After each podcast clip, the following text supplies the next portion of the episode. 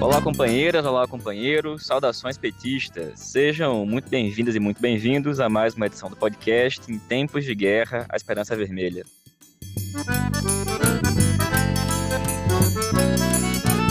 Hoje é sexta-feira, dia 23 de outubro. Eu sou o Patrick e conduzo a conversa junto com vocês. No episódio de hoje, escutamos a companheira Natália Sena, da Comissão Executiva Nacional do PT, que nos fala sobre a posição da bancada petista no Senado Federal na sabatina do novo ministro do STF. Comentamos também as eleições municipais, com as novas pesquisas nas capitais do Nordeste. E comentamos a eleição em Recife. Falamos ainda sobre o Mato Grosso do Sul, em que o companheiro Francisco comenta o cenário na cidade de Campo Grande, e a companheira Karine Marx fala do apoio de um deputado petista lá do estado para candidaturas de direita.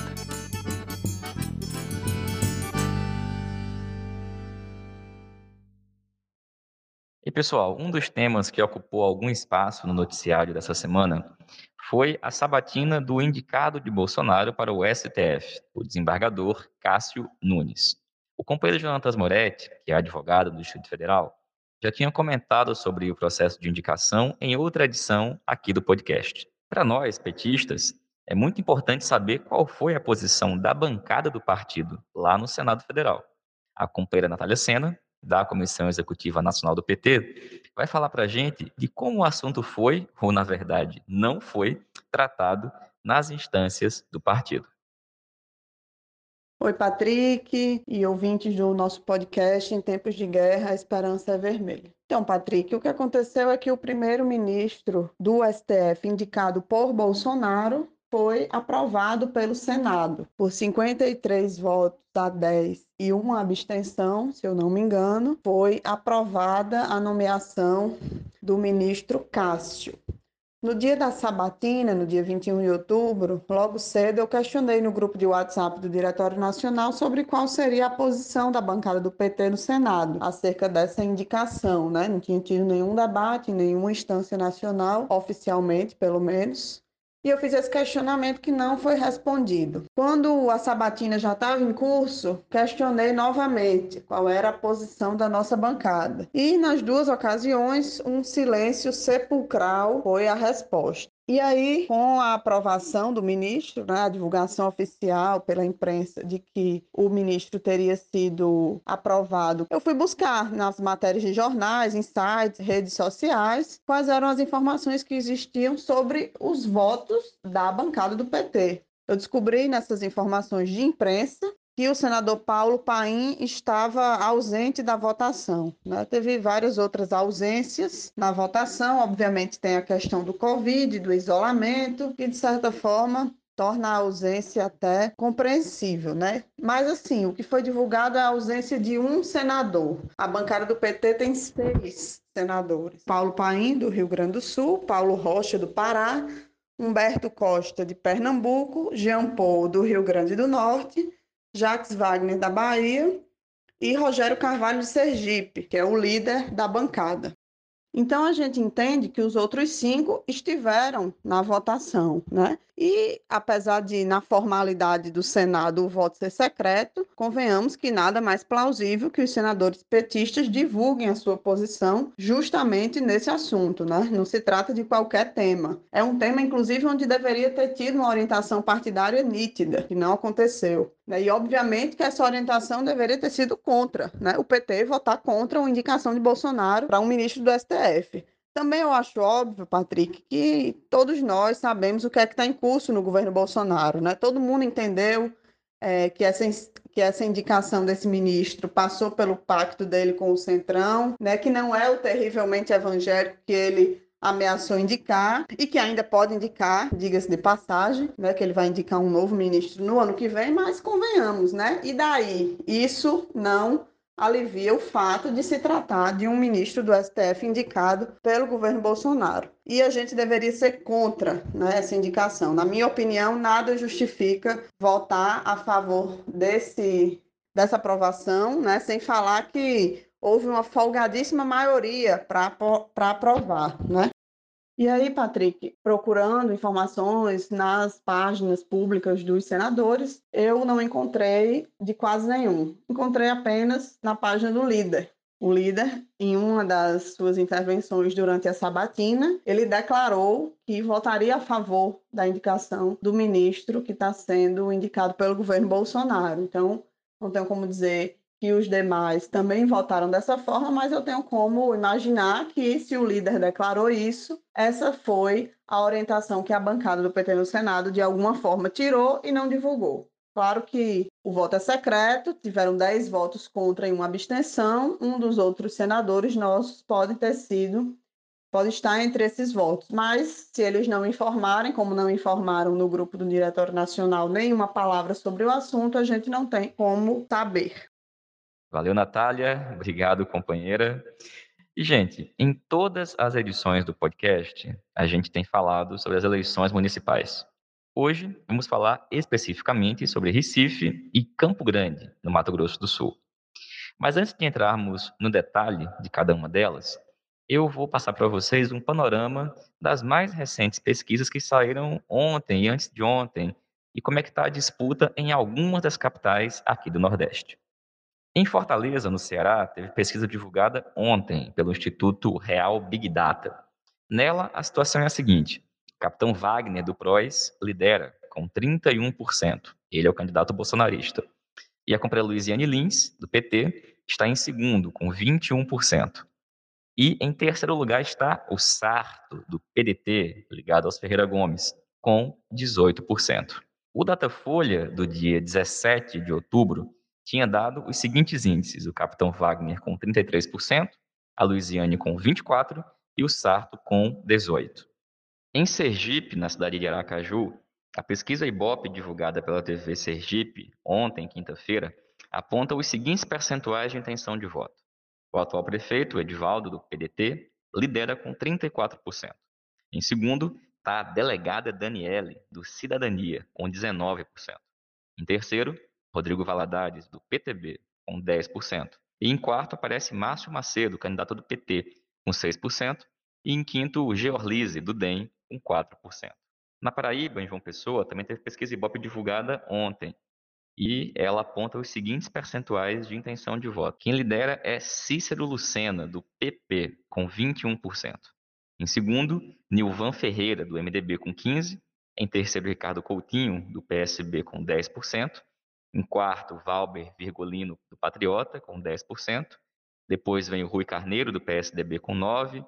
A Edilma Freire, do PV, com 9%. O João Almeida, do Solidariedade, com 3%. Depois vem o Raoni, do DEM, com 1%. E o companheiro Anísio Maia, do PT, também com 1%. Agora, em Pernambuco, aqui na cidade do Recife, a nova pesquisa Datafolha foi divulgada ontem e aponta os seguintes percentuais de intenção de voto. O João Campos, do PSB, lidera com 31%. Em segundo está Marília Reis, a nossa candidata do PT, com 18%. Em terceiro lugar vem a delegada Patrícia, do Podemos, com 16%. Depois, Mendonça Filho, do DEM, com 15%. E aí vem os candidatos mais bolsonaristas, o Coronel Feitosa com 2%, o Carlos, do PSL, com 1%, Charbel, do Novo, com 1%.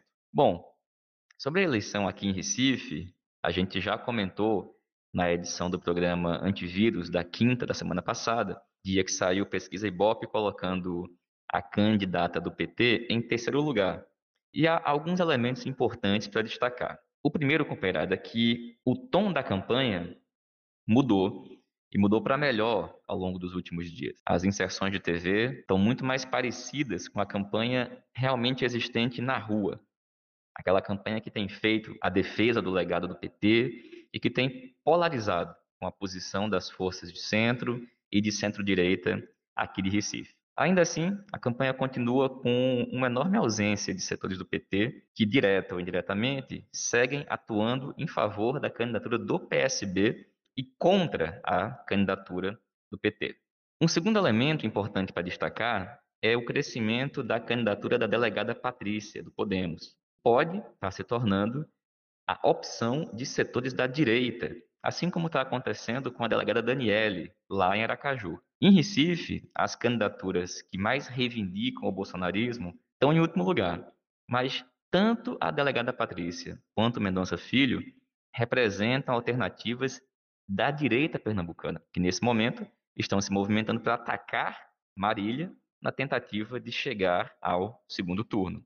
De tal forma que a disputa aqui em Recife segue intensa. E o PT tem muitas chances de chegar no segundo turno.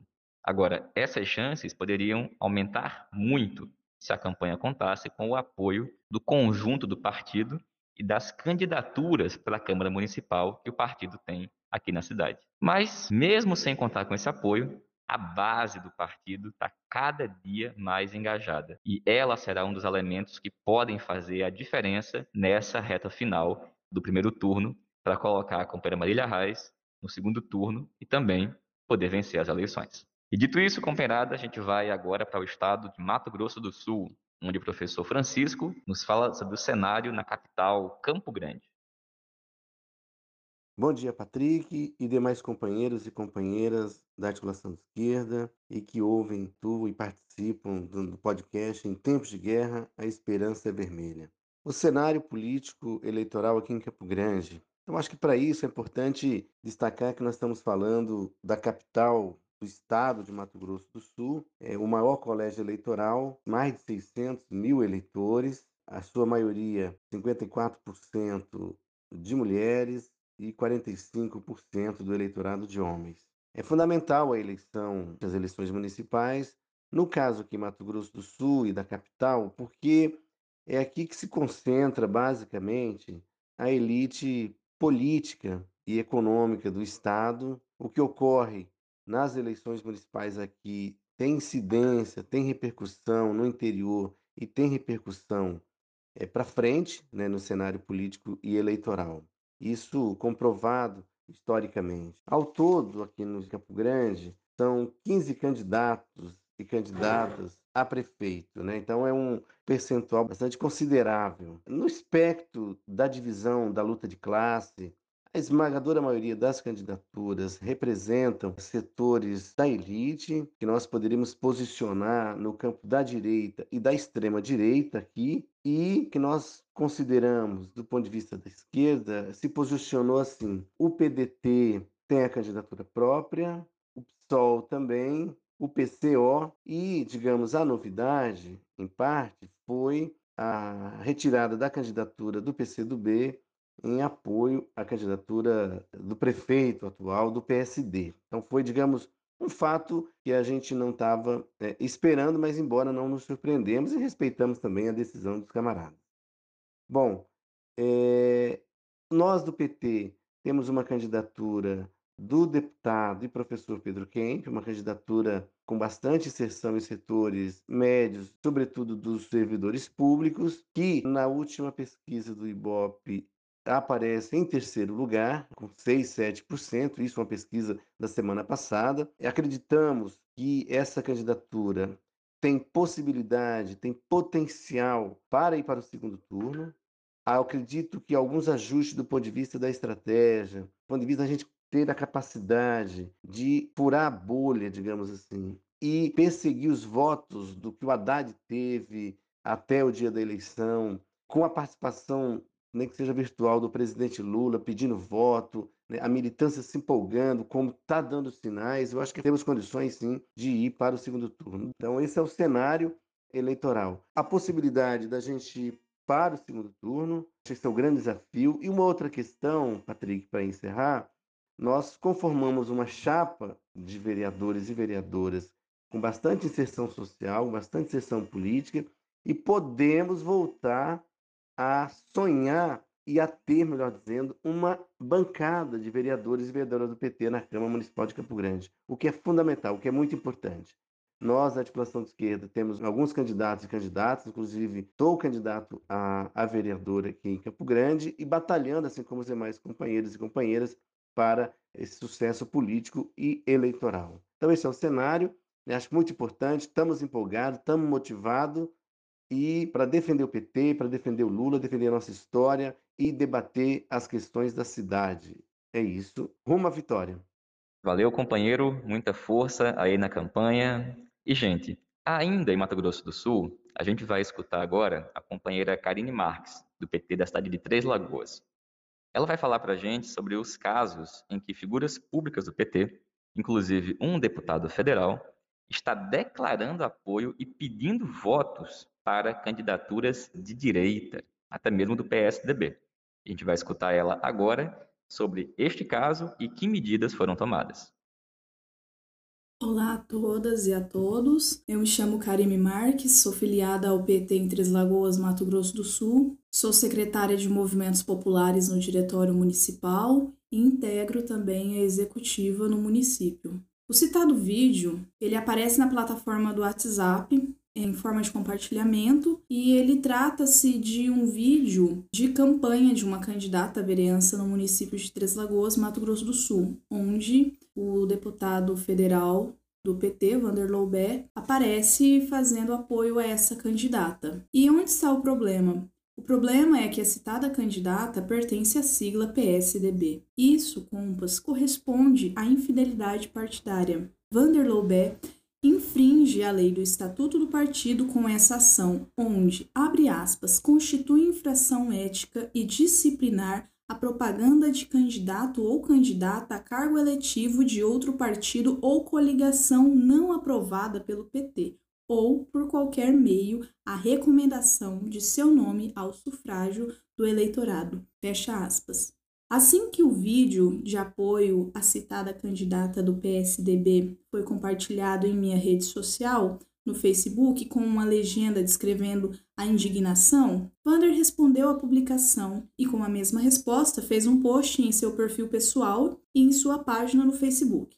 Nas primeiras linhas, ele deixa explícito que a resposta é para o companheiro Walter, Pomar e a mim. O post dele nada mais é que a tentativa de uma justificativa falida de defender o indefensável, a sua infidelidade partidária. Seu argumento é que a candidata do PSDB abre aspas, já foi filiada ao partido, fecha aspas, e que ela lhe, abre aspas, ajudou na campanha de 2018, fecha aspas. Mas o petista não parou só nesse vídeo. Vander também aparece em um vídeo de apoio a um candidato novamente do PSDB em Aquidauana, Mato Grosso do Sul. Os dizeres do parlamentar no vídeo de apoio à campanha deste é, abre aspas, um grande parceiro e amigo sempre coordenou minhas campanhas aqui em Aquidauana, fecha aspas. E fazendo um gancho na mesma cidade, Aquidauana, Mato Grosso do Sul, Zeca, do PT, aproveita para infringir também o estatuto do PT com a mesma ação de Vander, infidelidade partidária.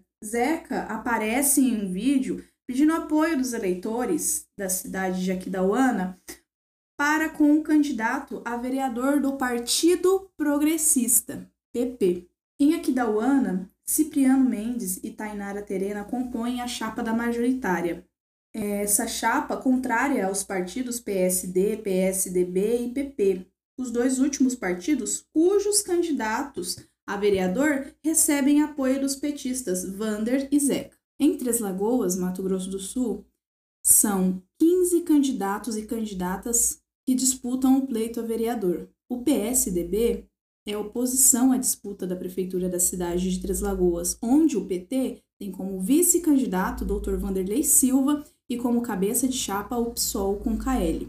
Realizamos aqui em Três Lagoas, em relação à, atitude de Vanderlei Bé, um requerimento junto à executiva estadual do Partido dos Trabalhadores para que eles tomem as providências junto à comissão de ética. Vander se diz fundador do partido aqui no Mato Grosso do Sul. Entretanto, isso não lhe dá o direito de afundar o partido com ações contrárias ao que define o estatuto. Valeu, companheira. Obrigado pelo informe. Pessoal, essa foi mais uma edição do podcast Em Tempos de Guerra, a Esperança é Vermelha. Como vocês sabem, a gente está disponível nas mais diversas plataformas: Spotify, Google Podcast, Rádio Pública e também por meio de áudios de WhatsApp nos ajude a compartilhar e a divulgar. Saudações petistas, peçam muitos votos e até mais.